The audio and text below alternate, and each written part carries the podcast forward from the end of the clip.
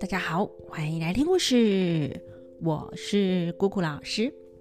本周一起说故事的是昂婷小朋友。那我们金花园的故事啊，进入尾声了。那也欢迎大家把握最后的机会，把我们的最后一句台词给录下来，email 寄给姑姑老师，我们就可以一起来完成故事喽。那今天就继续来讲进花园的故事。今天要讲的是游水镇下集。上一次讲到文晓走进游水镇里，里头别有洞天哎，酒香四溢。他喝了好久还不够，又走到另外一间酒肆，想要尝尝陈年老酒的味道。那掌柜的走到文晓面前，招呼他说。客官喜欢陈年老酒吗？如果要喝新酒的话，小店没有哦。文晓说：“我要是不喜欢陈年老酒的话，又何必到你家呢？请问娘子贵姓？这间店又开了多少年啦？”那女掌柜的说：“小的姓宜，这间店自夏朝哦，夏朝呢就是大禹那个时候的夏朝哦。”开到现在，大约也快三千年了。文晓心里想：“嗯，原来是个老酒家，怪不得刚才那个人用金貂皮帽子换酒，可见得这里的酒很不一般啊。”就问他啦：“你家总共有多少种名酒呢？”女掌柜的说：“我家名酒很多，请问客人。”你是要喝自古以来名人所发明的老酒，还是要喝自古以来各地所产的老酒呢？文晓说：“嗯，名人发明的酒虽好，但恐怕酒味相似。我啊，要各处所产的名酒。”于是掌柜啊，就给他一块粉牌，上面写满了自古以来各地所产的名酒，算一算，大约有一百多种。文晓前后看了一遍，说：“啊，这个酒呢，每一样我都要尝上一碗。如果好喝的话，将来我自然会常常来。但今天可以让我赊账赊个几碗吗？”女掌柜摇摇头说：“最近来喝酒的，常常喝了之后就没来还钱了，所以啊，小店不方便赊账。客官看刚才那位姓阮的拿着金貂皮帽子来换酒，就明白了。他这里呢，引用了一个典故：晋朝有个叫阮福的高官。”曾经啊，以代表身份地位的金貂皮换酒来喝，有一句成语叫做“金貂换酒”，就是这个典故哦，被用来形容富贵有钱人家放荡不羁，像是他花钱啊不眨眼，兴致一来，金貂换酒，一值日千金都不在乎呢。那我们回到故事啊。文孝听到不能够赊账，就把身上的宝剑拿下来说：“这把剑呢，就压在你这里。你呀，照着牌子上的酒名，每样来上一碗，先倒个三十碗，让我解解口渴。之后啊，再按照牌子上的顺序慢慢道来。如果酒啊够好喝。”等我把牌子上面的酒通通喝完，自然重重赏你。酒家就答应了，拿着宝剑下去准备。那文晓看看这间酒肆里呢，也有一副对联，哎，写的是“万事不如杯在手，一生几件月当头”。哇，有一种呢，一醉解千愁，关他什么天大的事，喝了再说啊。那里头每桌坐的顾客呢，还真是人人畅饮，个个欢呼呢。那酒家的动作很快啊，一下子啊，三十碗酒就摆上来了。那一股酒香啊，从碗里阵阵的冒出来。温晓啊，只觉得喉咙里像是伸出了一只小手要来抢的感觉，哪里忍得住啊？只能够发个狠说：“哦，五四四，你就算下了毒药，我也顾不得了。哇，就是有毒也要喝啊！”那转眼间，三十碗咕噜噜噜的一下子就喝光了。文晓啊，把嘴巴咂一咂，说：“ 想不到世界上竟然有如此的美酒，难怪那位司马先生连素双球也不要了。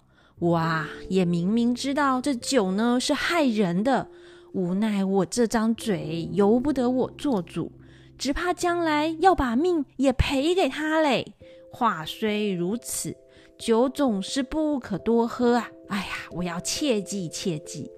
他正在对着自己说不可以多喝的时候呢，酒家又问他啦：“客官可要再喝个几碗吗？”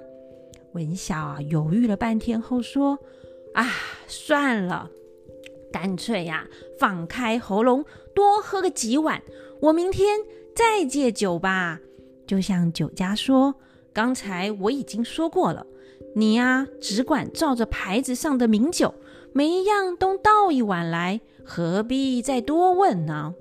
于是啊，酒家又摆上了二十碗，文晓啊，还是一口气就干掉了。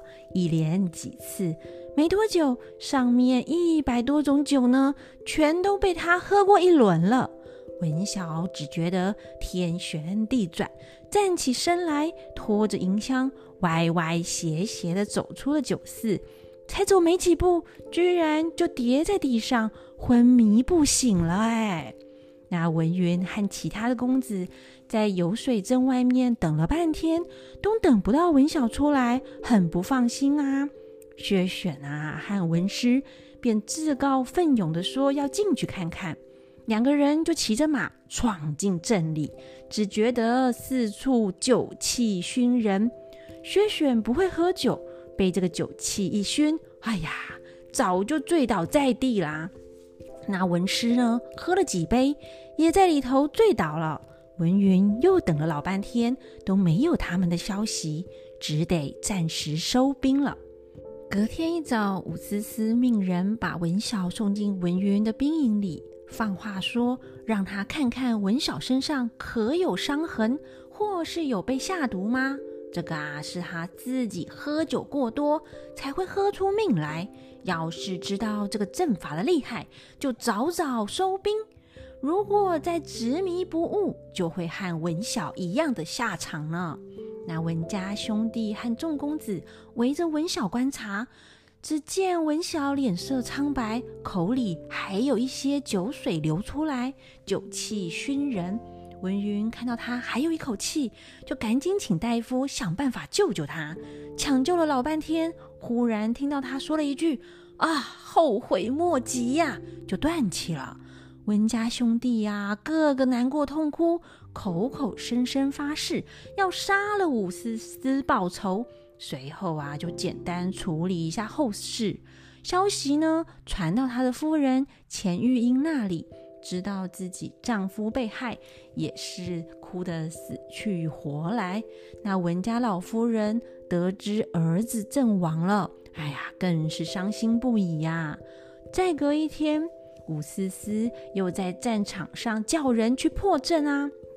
文云、张红正要率领众人出去，只见宋肃、燕勇、唐晓峰、骆承志说。我们四人愿意到阵中探探二哥以及薛家哥哥的消息，看看这究竟是什么妖术。文云叮咛他们千万小心。那宋叔他们四人啊，就来到了阵前，一路冲进阵中。到了里面，被这酒气一熏，那不会喝酒的早已晕倒在地；那会喝酒的啊，先是被熏了，有三分醉意。以至于到后来都弄得糊里糊涂的，不明不白就想要喝上一杯了。所以呢，进去这个阵法里的人全部都被醉倒了。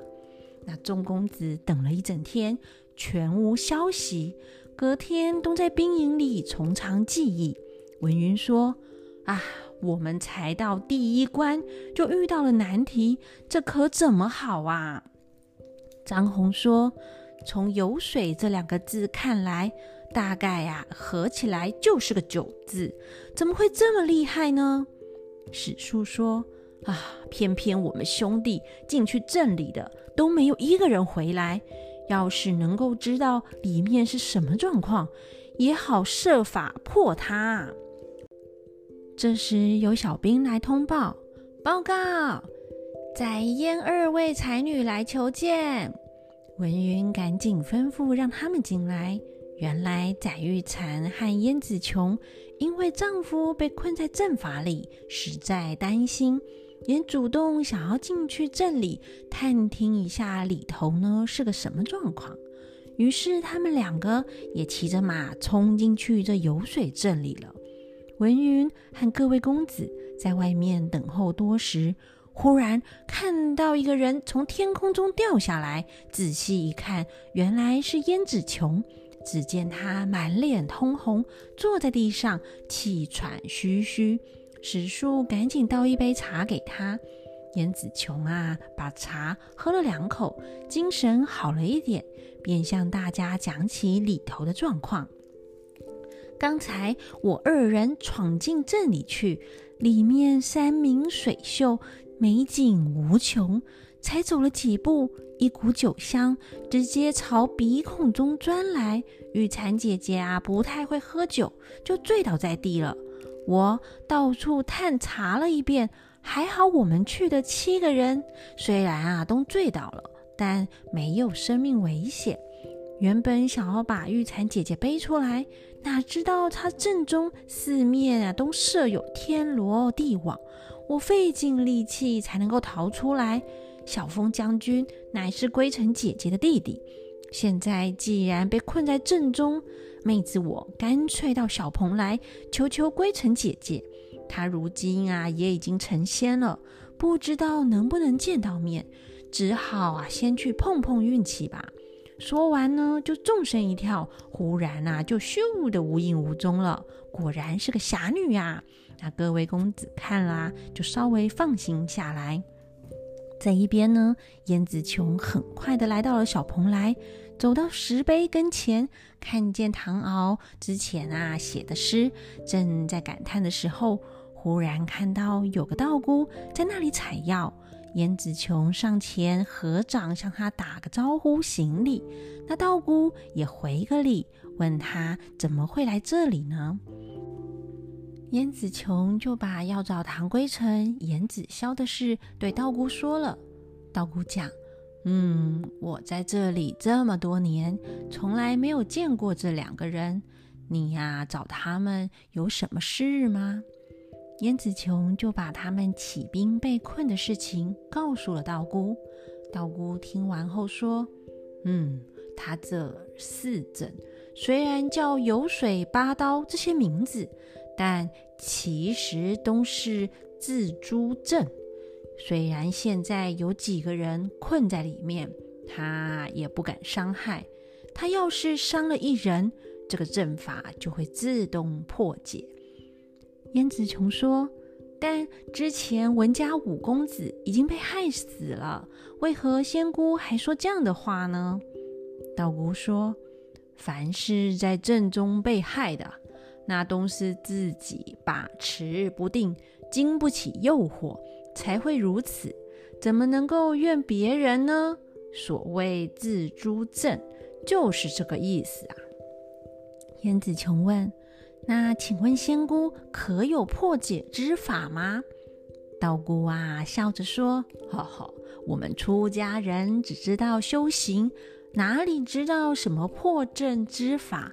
依我看来。”你们为何不以其人之道还治其人之身呢？哦，就是啊，他怎么对付你，你呀就怎么对付他。